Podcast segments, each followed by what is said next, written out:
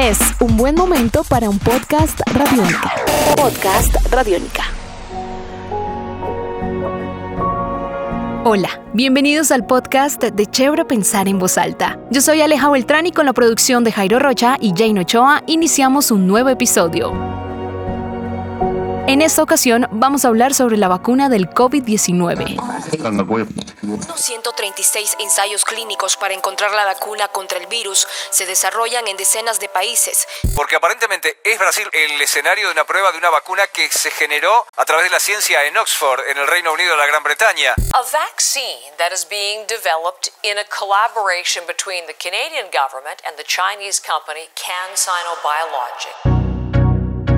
Sí, lo hemos escuchado tantas veces desde que se inició esta pandemia que ya no sabemos qué creer, si es cierto, si no es cierto. Además que lo escuchamos en países como Alemania, Estados Unidos, China, todos son como tan lejanos que vemos aún más lejos la posibilidad de tenerla en un futuro cercano. Pero bueno, en este podcast revisaremos algunos puntos importantes que nos ayudarán a entender por qué tantas potencias están interesadas en desarrollarla y por qué un día se está cerca y al otro día volvieron a empezar. La primera pregunta que se debe despejar es ¿cómo se crea una vacuna? Doctor Jorge Cañarte, especialista en inmunología clínica, magíster en investigación clínica y epidemiológica. Primero, la vacuna se crea en laboratorio, ¿sí? se utiliza células, eh, cobayos, son estudios moleculares donde aíslan y la ponen en, en, funcionamiento o las utilizan en animales de laboratorio. Una vez que determine que el ratoncito o el cobayo, como le llaman, produjo anticuerpos, viene la adaptan ya para el humano. O sea, eso estamos hablando que puede demorar de 6, 8 meses hasta un año. Y en los mejores de los casos han estado trabajando, por eso hay la duda de la, teoría de la conspiración, porque ya muchos tienen secuenciado el virus. La secuenciación de un virus, el estudio genético, suele demorar hasta 3 meses. Entonces, eh, para de ahí partir recién entender el mecanismo eh, genético y epigenético de, este, de estos virus, para que empezar a hacer el ensayo. Primero en el estudio en laboratorio. Una vez que ya presentaron el proyecto, tenemos la molécula que va a ser el anticuerpo, la, perdón, la vacuna, que va a ser reconocida por el sistema inmunológico, ahí recién viene la fase de ensayo clínico, que son cuatro fases. Normalmente un medicamento cuando entra en fase de estudio, en ensayo clínico, porque son aprobados por el órgano regulado por la FDA en Estados Unidos, la EMA en Europa, este, ellos tienen la capacidad de decir, empiece hoy. Y ahí empieza la, la fase. Fase 1, toman personas sanas y le aplican la medicación para ver los efectos colaterales. Si no lo matamos o viven, o dejó ir, o estudian. Fase 2, ya utilizan grupo de personas que tienen la enfermedad, ¿sí? Y ven los efectos posibles de la, de la, de, del, del potencial. Fase 3 ya empiezan a abrirlo de una manera aleatorizada, a doble ciego versus el placebo. Y fase 4 es donde ya sale a la venta y se siguen reportando los casos adversos. Es un proceso bastante largo el que se debe realizar para poder cantar victoria con la vacuna. Sin embargo, esta ha implicado un dolor de cabeza a los expertos, que de hecho explica por qué todas las semanas sale un laboratorio diferente a decir que ya la tiene y luego ya no. Lo que pasa es que al ser un virus nuevo, eh, tiene sus retos. ¿sí? Las enfermedades avanzan eh, y el reto es que tenemos, tienen que sacarla en cuestión de tiempo récord. Antes una vacuna se demoraba hasta 10 años. Pero ¿qué pasa? Al ser un virus ARN, cambia su estructura antigénica de presentación. O sea, es decir, que hoy estoy con un mandil, con una bata, mañana estoy sin bata, mañana me pongo una chaqueta roja, pero el sistema inmunológico, las células encargadas de reconocer y dar una respuesta específica, reconocen al virus con una, con una envoltura específica. Y ellos mutan, así como mutó del murciélago, la teoría del murciélago al humano, así mismo mutan.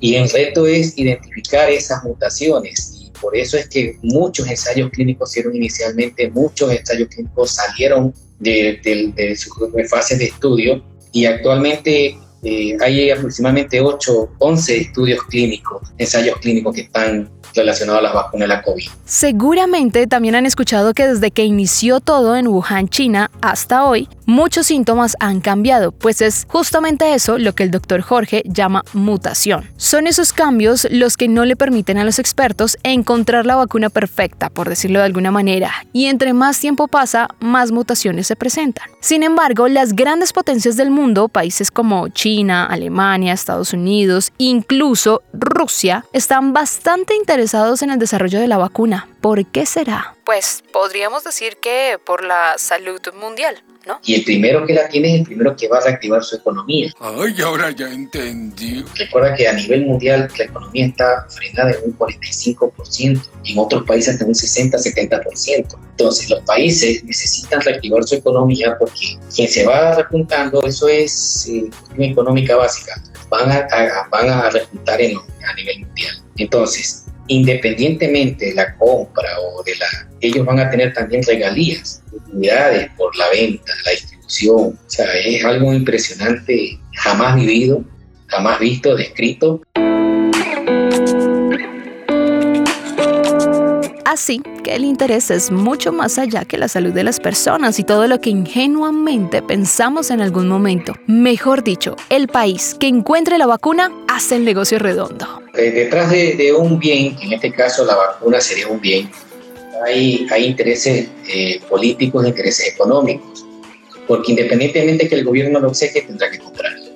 Y el país, ese es el punto de vista de la venta directa o, o del beneficio directo. El beneficio indirecto es que si yo soy el país que prácticamente, digamos, accionista, voy a ser uno de los primeros que voy a, a tenerla y mientras llega, o sea, llegó en Alemania, Alemania los alemanes se, se, se vacunaron, Ecuador o a Colombia estará llegando en dos meses. O sea, nosotros no somos competencia, pero ya con Estados Unidos, China, Japón, que están detrás de, del poder a nivel mundial, obviamente el que se activa primero es el que va a estar más arriba. Y si tiene, yo vendo y mi vacuna fue válida, Estados Unidos tendrá que comprármela, China tendrá que comprármela, Europa tendrá que comprármela independientemente que, el gobierno le hace la obsequia, se le regale al pueblo, hay un, hay un compromiso económico de por medio. Y todo parece indicar que nos tendremos que vacunar cada año. Tremendo negocio.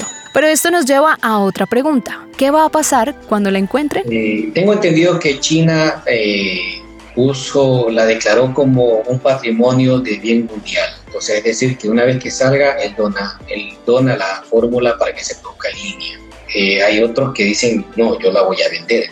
Y eso ya serían políticas gubernamentales.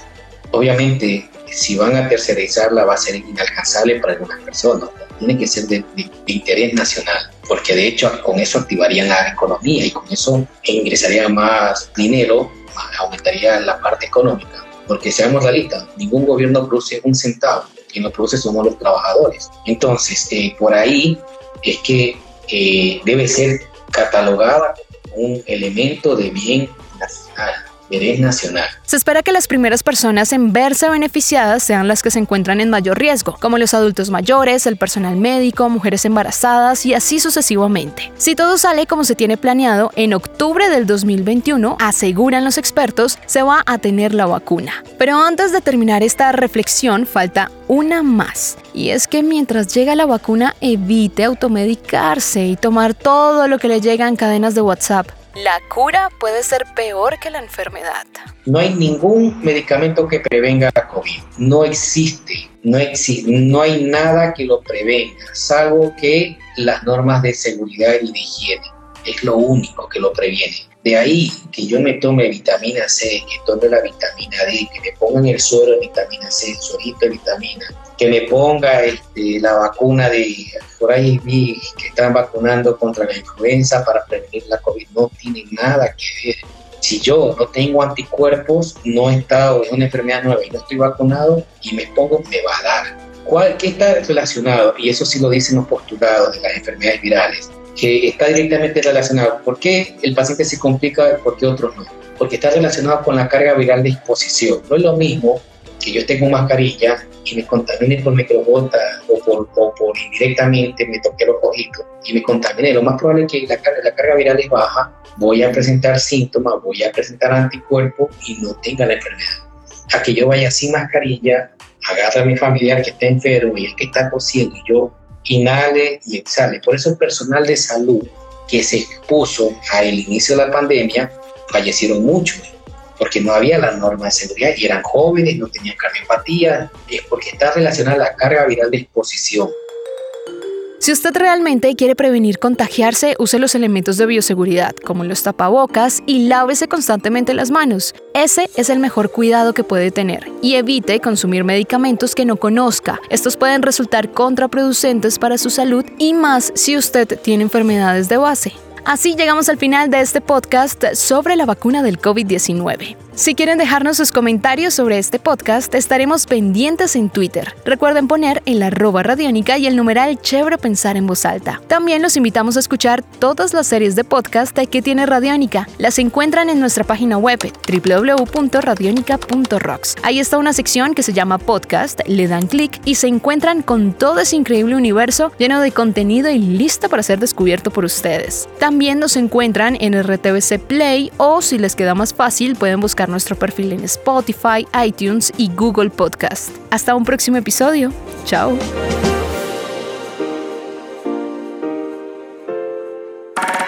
Nuestros podcasts están en radionica.rocks, en iTunes, en RTVC Play y en nuestra app Radionica para Android y iPhone. Podcast Radionica.